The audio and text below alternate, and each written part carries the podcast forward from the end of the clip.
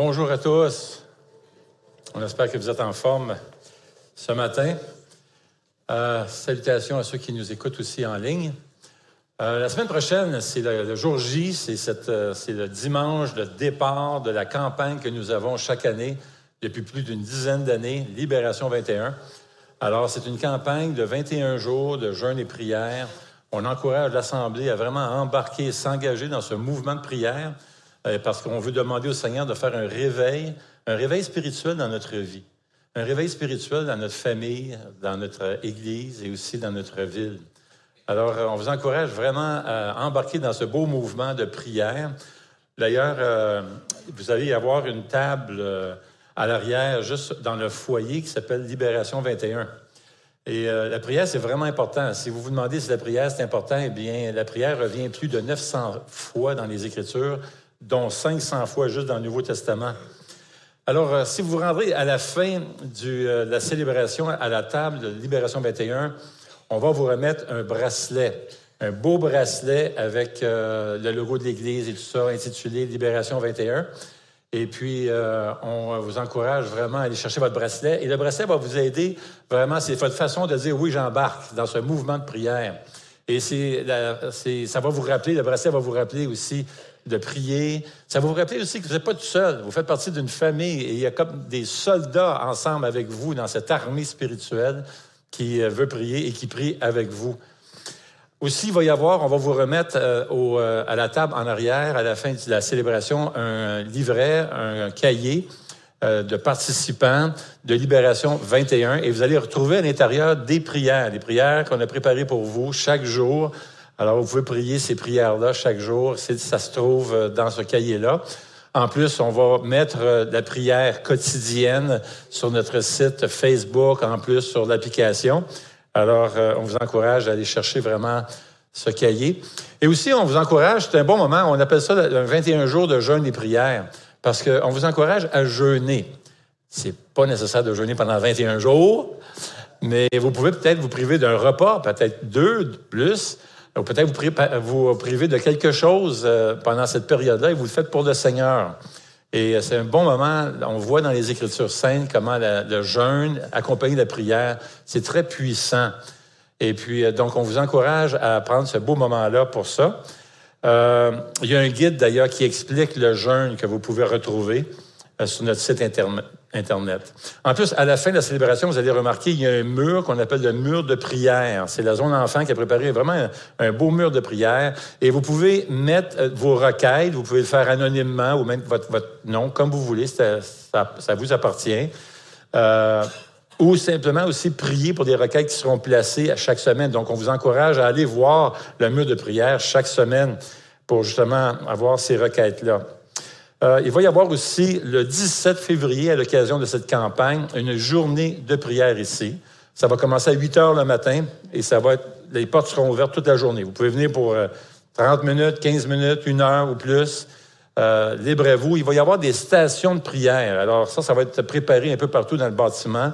Et ça va être vraiment solennel. C'est un temps tranquille. Vous pouvez vous recueillir devant une station, passer du temps seul à prier avec Dieu. Il va quand même y avoir un local réservé si vous voulez prier avec un groupe. Il va y avoir ça aussi. Donc, c'est vraiment une belle journée où on veut s'approcher du Seigneur et prier euh, pour les nombreux besoins qui se trouvent.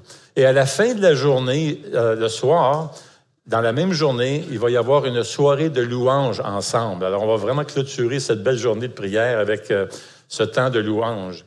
Euh, il y a des groupes aussi. Euh, vous allez remarquer que le cahier qu'on va vous, remarquer, euh, va vous donner à la table Libération 21, c'est un cahier justement où il y a des études qui se, se donneront dans votre groupe, dans le foyer, groupe en mission. et on vous encourage vraiment à vous joindre à un groupe si ce n'est pas encore fait. C'est tellement important de se joindre aux frères et sœurs et si vous n'êtes pas certain encore, jusqu'ici, vous n'étiez pas certain à vous joindre un groupe, c'est le meilleur moment d'essayer à, travers cette période, cette campagne, où vous allez pouvoir vous rencontrer avec d'autres frères et sœurs euh, dans le groupe euh, pour étudier la parole de Dieu et prier ensemble. Euh, maintenant, je viens de vous donner pas mal d'informations. Alors, ce que vous pouvez faire, c'est simplement vous rendre à la table de Libération 21 à la fin.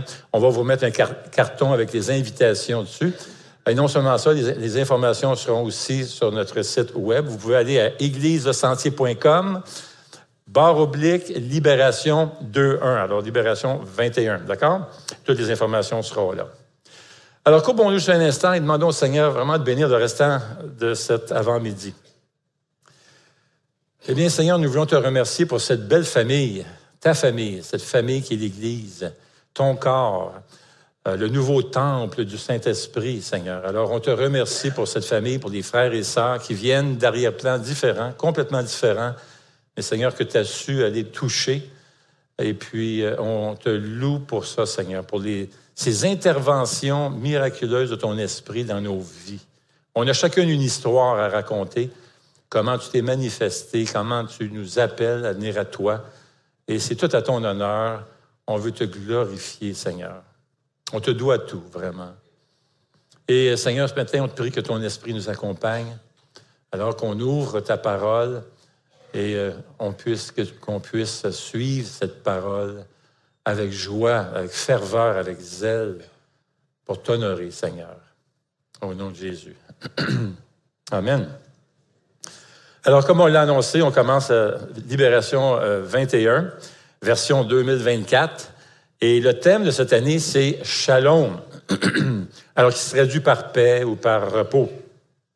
Vraiment dans une société qui est obsédée avec euh, être productif euh, et par le rendement. Euh, c'est, vraiment une période qui est marquée par l'épuisement, la fatigue. Euh, alors, le thème Shalom était vraiment approprié notre Église. On est vraiment, les gens sont essoufflés, fatigués, stressés, débordés, fatigués. Hein? Déjà, je commence à être fatigué, juste à le dire. Êtes-vous fatigué? Avez-vous besoin de repos, vous autres? Oui, on a besoin de repos, mais hein? il, y a, euh, il y a des années passées, lorsqu'on a inventé la technologie, on disait, oh, ça va nous donner un peu plus de relax, on aura plus, un peu plus de temps. Eh, mon Dieu, c'est le contraire qui s'est passé, c'est même prouvé d'ailleurs, on travaille encore plus fort qu'on n'a jamais travaillé. Alors, cette campagne de Libération 21 arrive vraiment à point.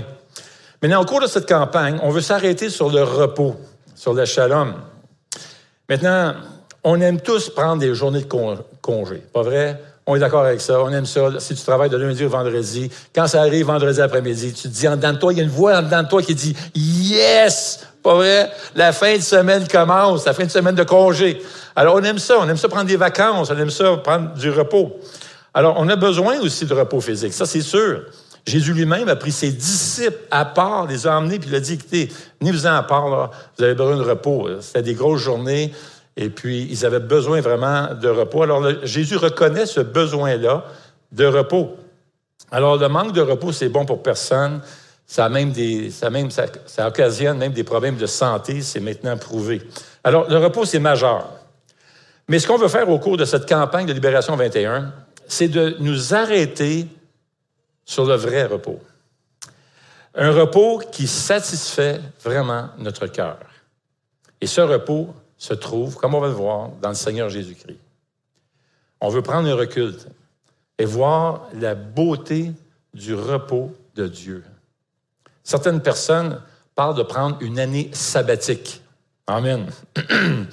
Mais nous, ce qu'on veut faire au cours de cette campagne, c'est d'accueillir et vivre le sabbat de Jésus.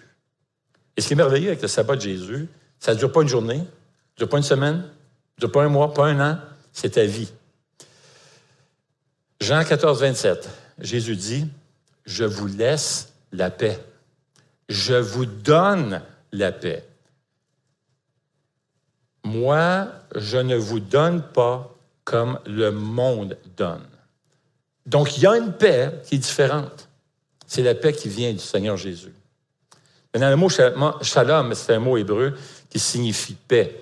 D'ailleurs, certains juifs vont se saluer par ça. Shalom, j'entendais ça régulièrement. J'étudiais à Concordia il y a plusieurs années.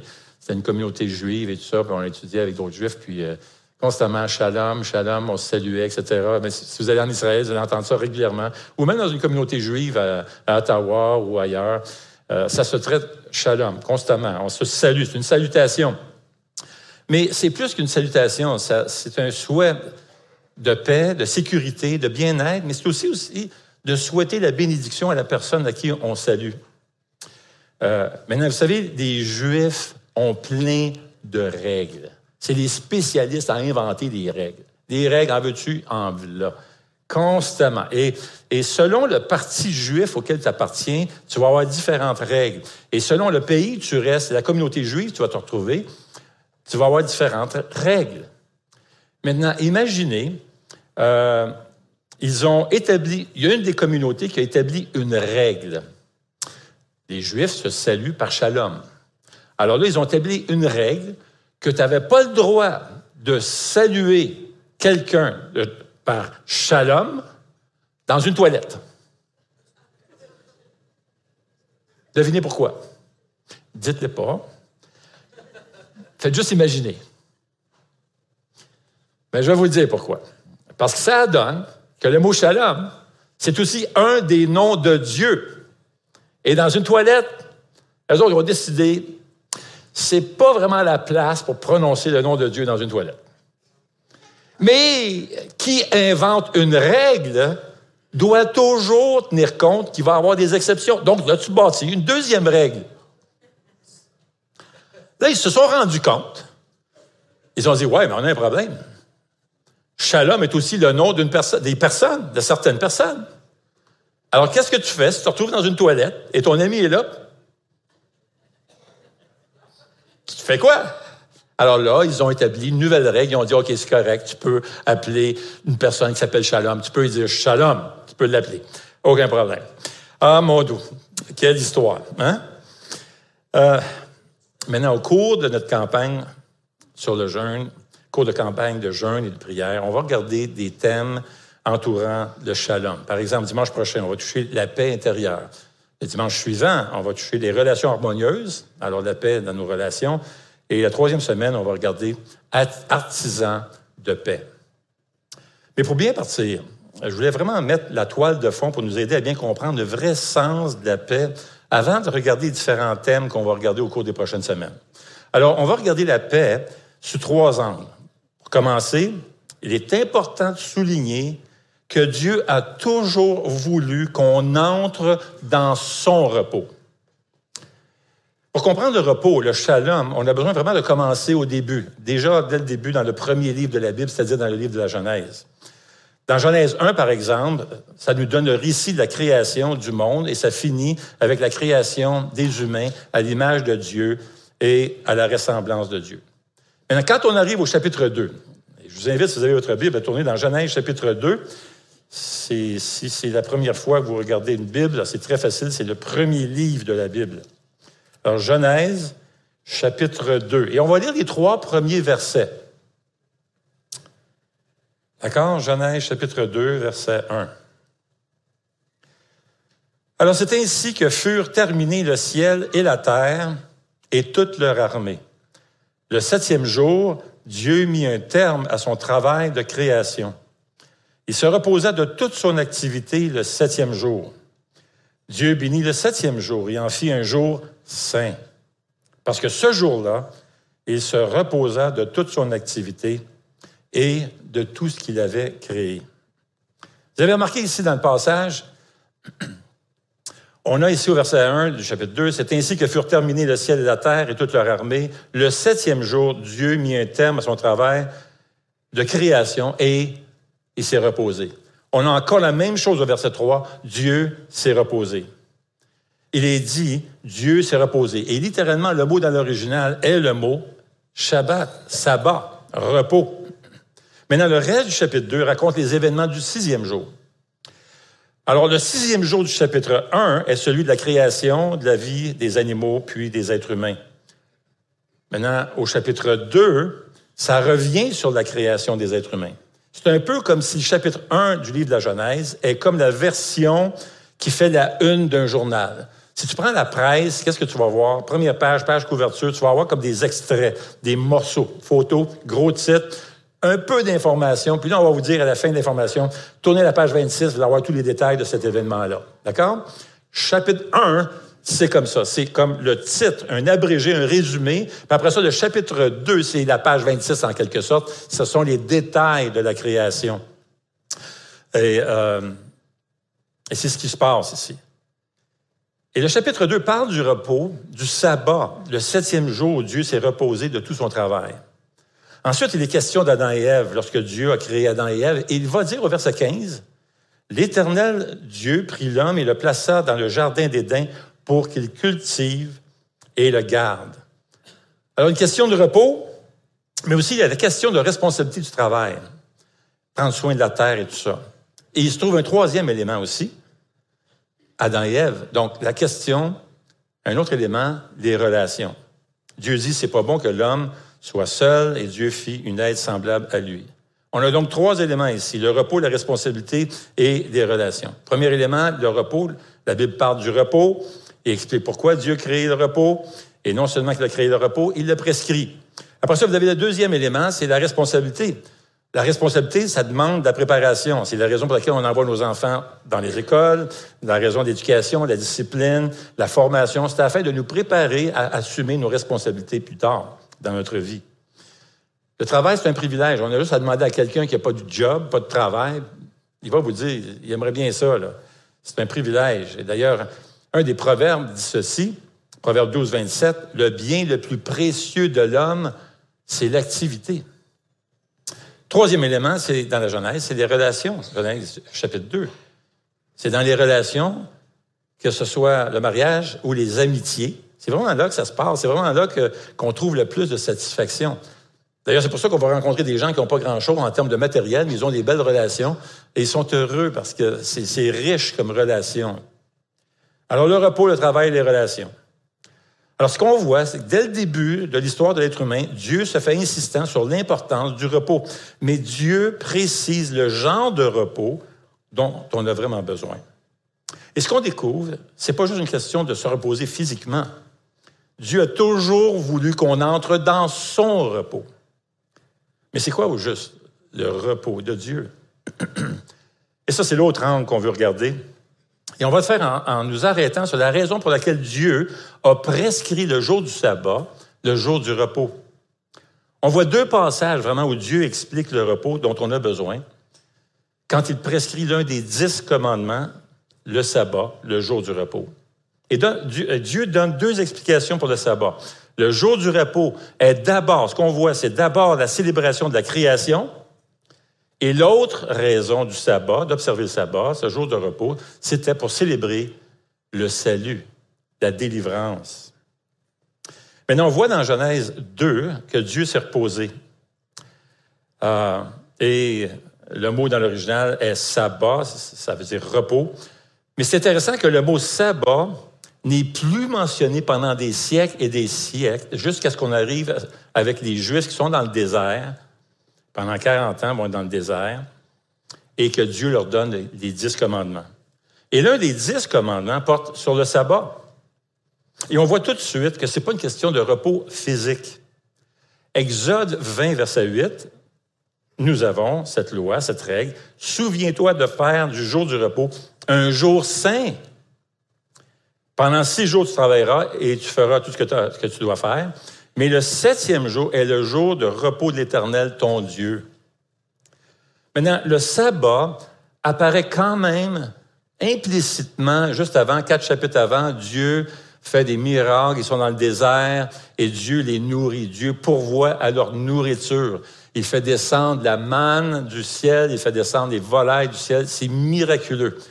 Les ingénieurs qui se sont mis ensemble pour calculer, bon sang, sont 2 millions, 3 millions de personnes. Ça prend combien de bouffe puis d'eau pour euh, abreuver, nourrir toute cette gang-là, ces millions de personnes-là? Alors, c'est tout un miracle.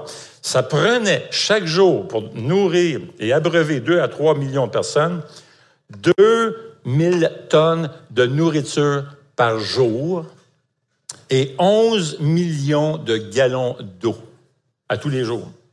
Dieu c'est ce qu'il a fait. Miraculeusement, il a pris soin de son peuple.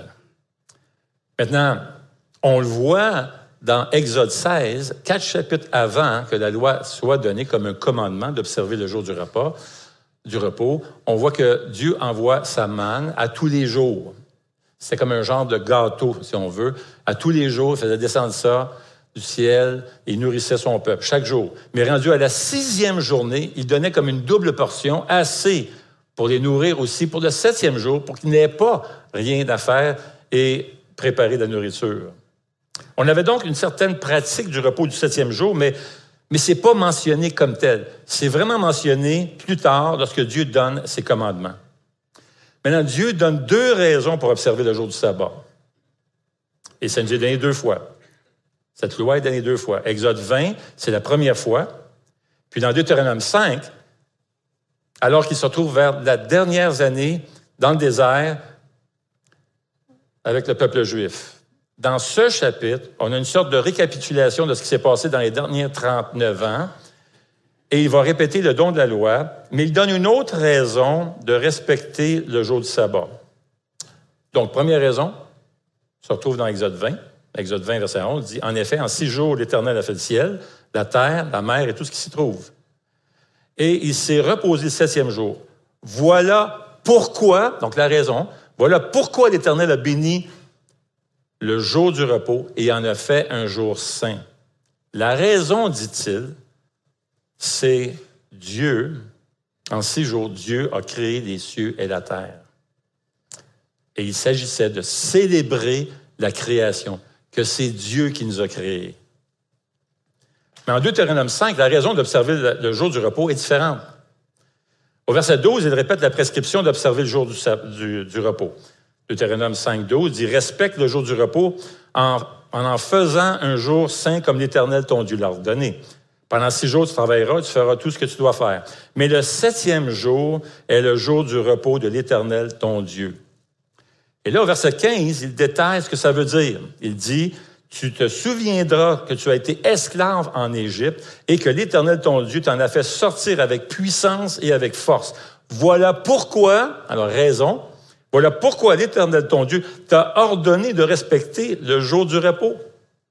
En d'autres mots, rappelez-vous que vous avez été 400 ans en Égypte, dont une bonne partie comme esclave, et c'est Bibi, c'est moi qui vous a sorti de l'Égypte et de l'esclavage de l'Égypte.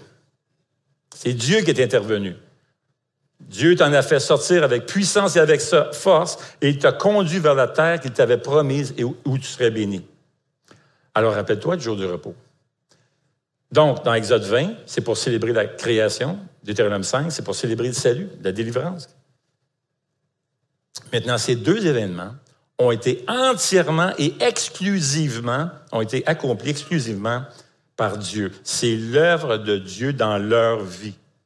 La création est l'œuvre miraculeuse de Dieu et de la même manière, le salut, la délivrance est l'œuvre de Dieu.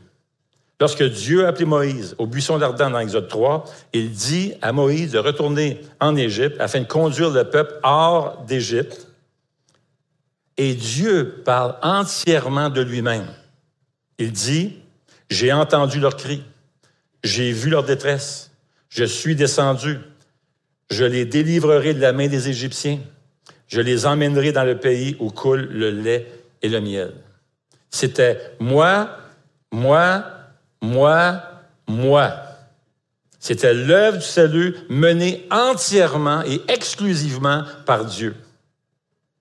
Donc la création dépend de Dieu. Ton salut, dit le Seigneur, dépend de moi. Donc, ces deux événements, la création et le salut, sont la raison du jour du repos. Maintenant, le jour du repos avait donc pour but de se rappeler chaque semaine qu'on doit vivre notre vie dans une dépendance totale de Dieu. C'est lui qui nous a créés, c'est lui qui nous a sauvés, qui nous a délivrés. C'est Dieu. C'est l'œuvre de Dieu. On se repose dans le fait que c'est son œuvre, sa force, sa suffisance. On dépend de lui. Maintenant, on sait qu'on a besoin de se reposer physiquement. Absolument, c'est important pour notre santé, etc. Néanmoins, c'est intéressant de voir que dans ces deux passages où il est question du jour de, repos, on ne parle pas du tout des avantages pour la santé. Pas du tout. On va plutôt mentionner le jour du repos comme une référence à l'œuvre achevée de Dieu. Il s'agit de se reposer dans la force et la suffisance de Dieu. Alors Dieu a toujours voulu qu'on entre dans son repos, en reconnaissant sa puissance, sa suffisance, comme le souligne le sabbat, une célébration de sa création et de son salut. Mais il y a un autre angle dont on a besoin de regarder. C'est que toute la gloire et la beauté du sabbat, du shalom, du repos, s'est finalement dévoilé à l'œuvre achevée de Jésus-Christ. Maintenant, il y a une façon de lire la Bible, et ça peut vous aider à comprendre, lorsque vous lisez, à mieux comprendre. C'est que c'est en lisant, lorsque vous lisez la parole de Dieu, à partir de la Genèse, il faut savoir qu'à partir de la Genèse jusqu'à l'Apocalypse, on a besoin de tenir compte de l'histoire du salut à travers ça, à travers tous ces livres-là, de la progression de la révélation et du plan de Dieu, de la création à la nouvelle création.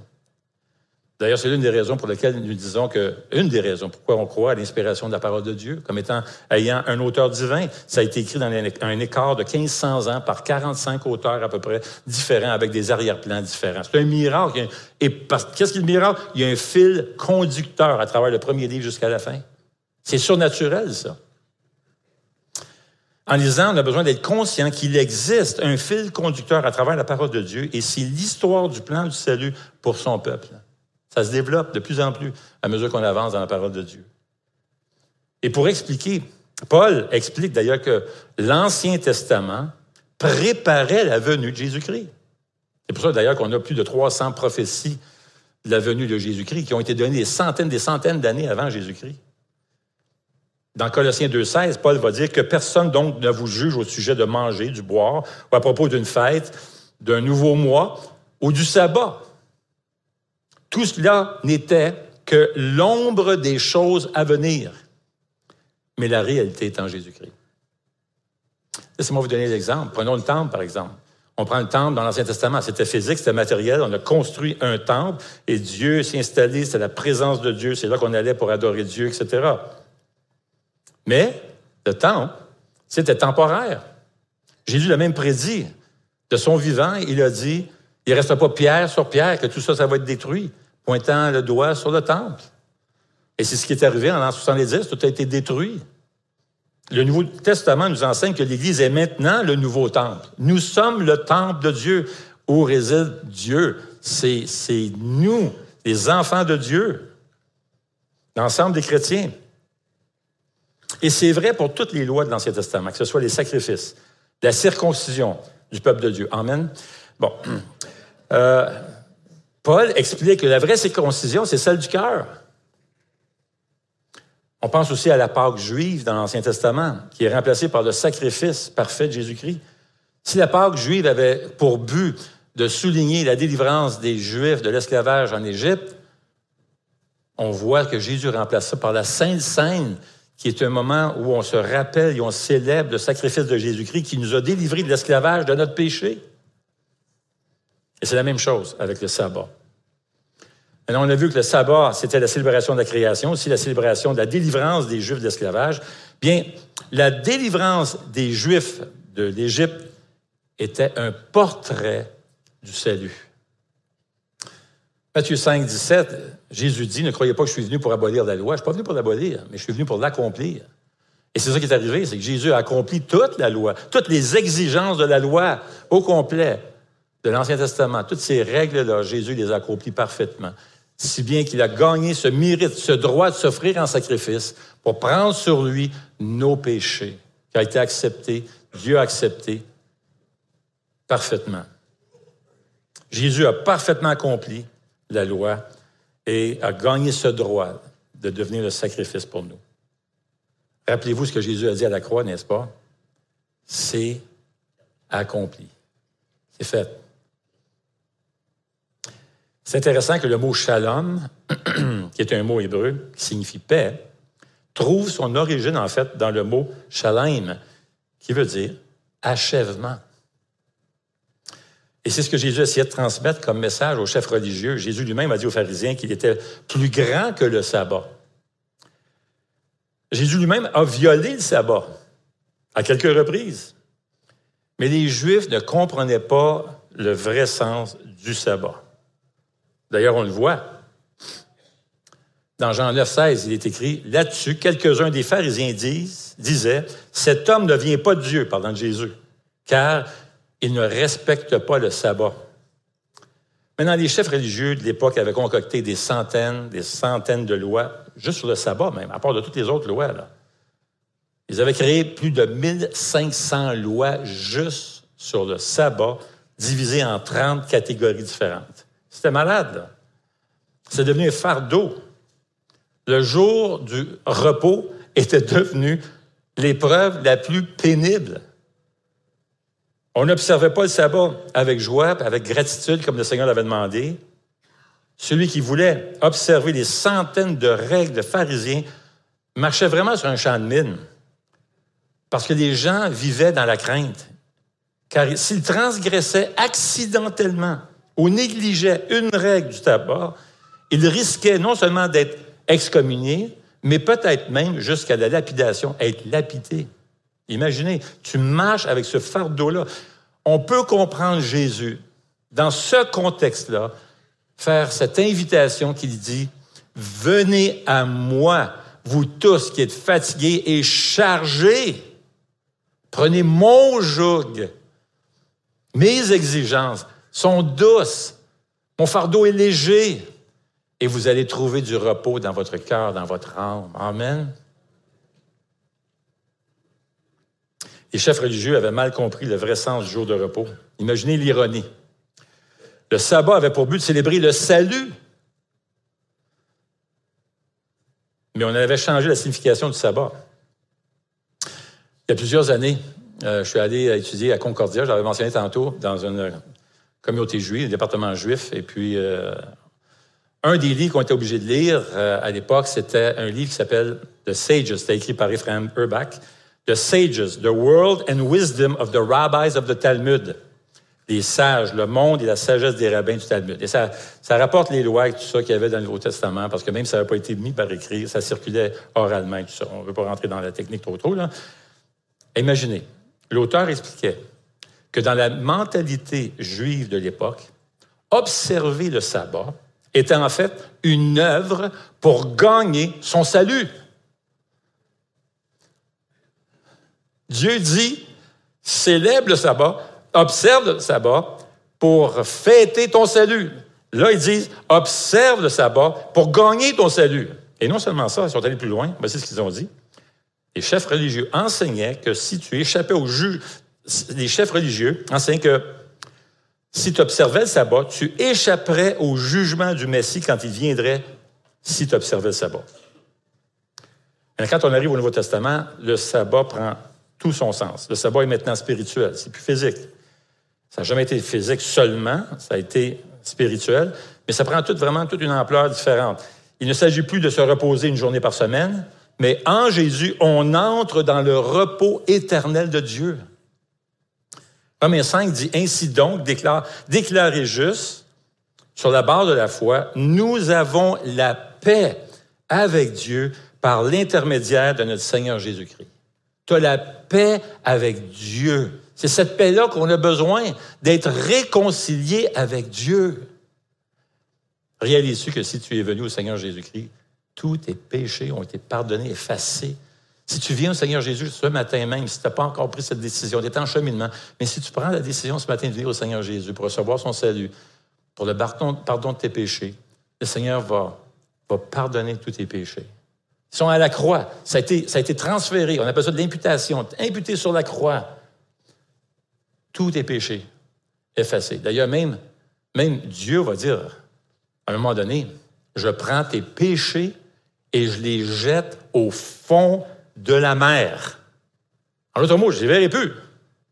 Écoutez, le fond de la mer, le fin fond de la mer a 35 000 pieds, 10 kilomètres. Moi, je ne vois pas le fond de la rivière des Outaouais après trois pieds.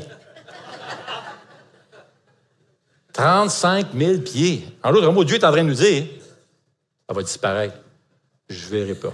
Indépendamment de ce que tu as fait dans ta vie, mon ami. C'est pardonné, c'est pur, tu es pur. Tu es déclaré juste, non coupable devant Dieu.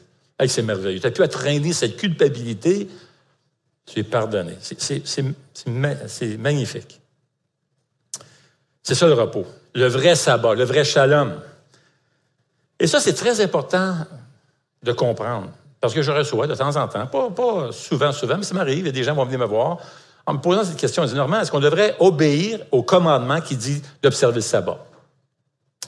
Une fois par semaine. Est-ce qu'on devrait obéir à ça? Il y a même des mouvements, des religions, même, qui c'est comme, oh, septième jour. C'est sacré. Bon. Prendre une journée de congé, c'est bon pour la santé, mais on ne parle pas de ça ici. La question est plutôt, est-ce qu'on devrait prendre une journée de repos par semaine si c'est un commandement de Dieu? Laissez-moi trancher une fois pour toutes. D'accord? La réponse, c'est non et oui. T'aimes ça, hein? Quand on mêle toutes les affaires comme ça, c'est comme...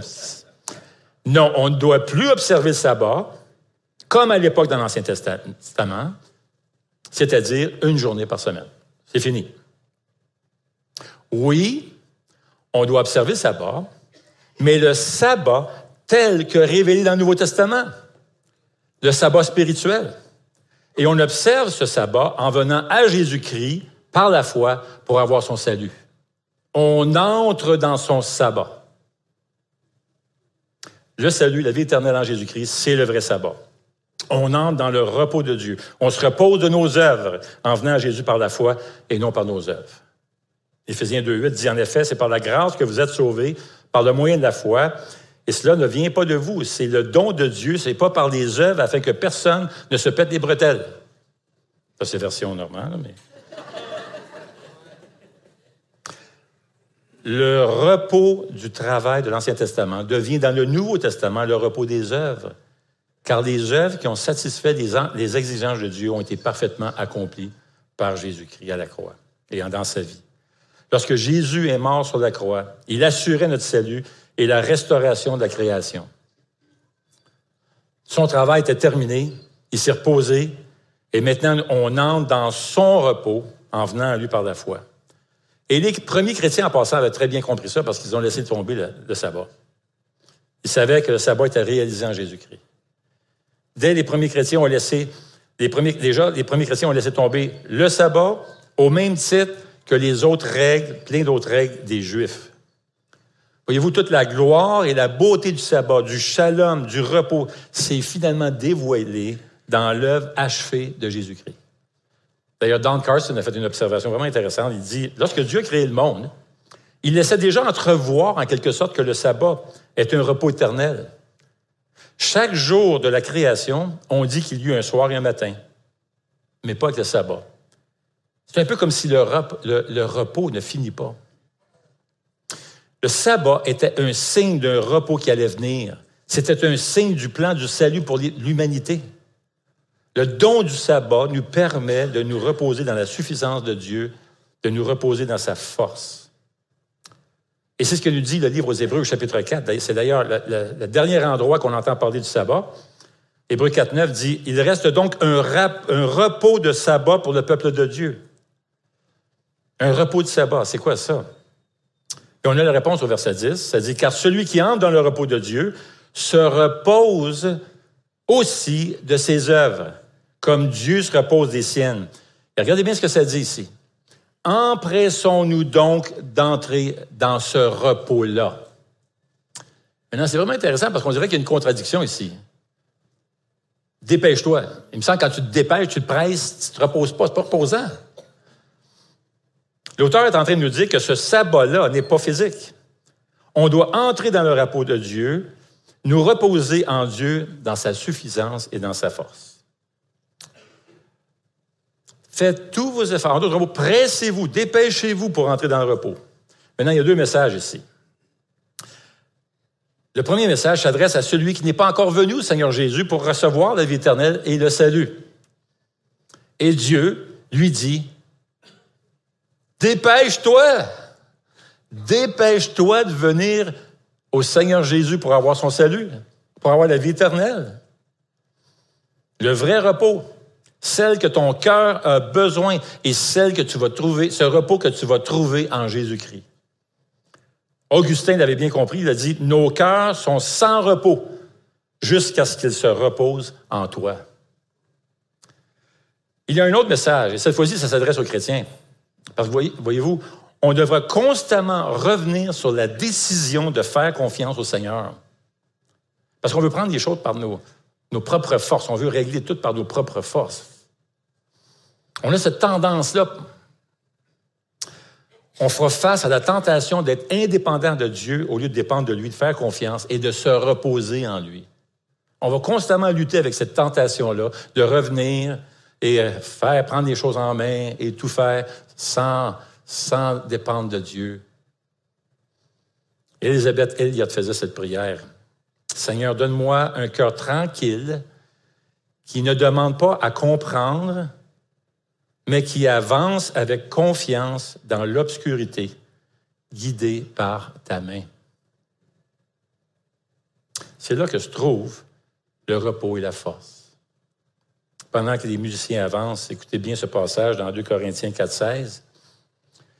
Voilà pourquoi Paul qui dit, ne perdons pas courage, et même si notre être extérieur se détruit, notre être intérieur se renouvelle de jour en jour. C'est la force du Seigneur. Notre force vient du repos en Dieu. C'est quand Jésus, nous avons cette assurance et cette tranquillité dans le fait que, que, que ce à quoi Dieu m'a appelé, que ce soit conduire un autobus, travailler dans une école, professeur, enseignant, conciergerie, conduire comme chauffeur, que ce soit à l'hôpital, que ce soit même comme un missionnaire sur le terrain, quel que soit l'appel que le Seigneur nous donne, la mission que le Seigneur nous donne, peu importe la nature de mon travail, on peut se reposer en lui. Oswald Chambers, Sanders disait ceci. La paix n'est pas l'absence de problème, mais la présence de Dieu. En Jésus, nous vivons dans le septième jour. On vit constamment dans le septième jour. Chaque jour est le sabbat en Jésus-Christ. On vit dans cette disposition de repos et de confiance. Tout est accompli. On peut se détendre. Dieu est suffisant. Alors, entre dans le repos de Dieu le reste de ta vie en te reposant en lui, car Jésus est le prince de la paix. Alors que le Seigneur de la paix te donne lui-même la paix en tout temps et de toute manière, que le Seigneur soit avec toi. Amen.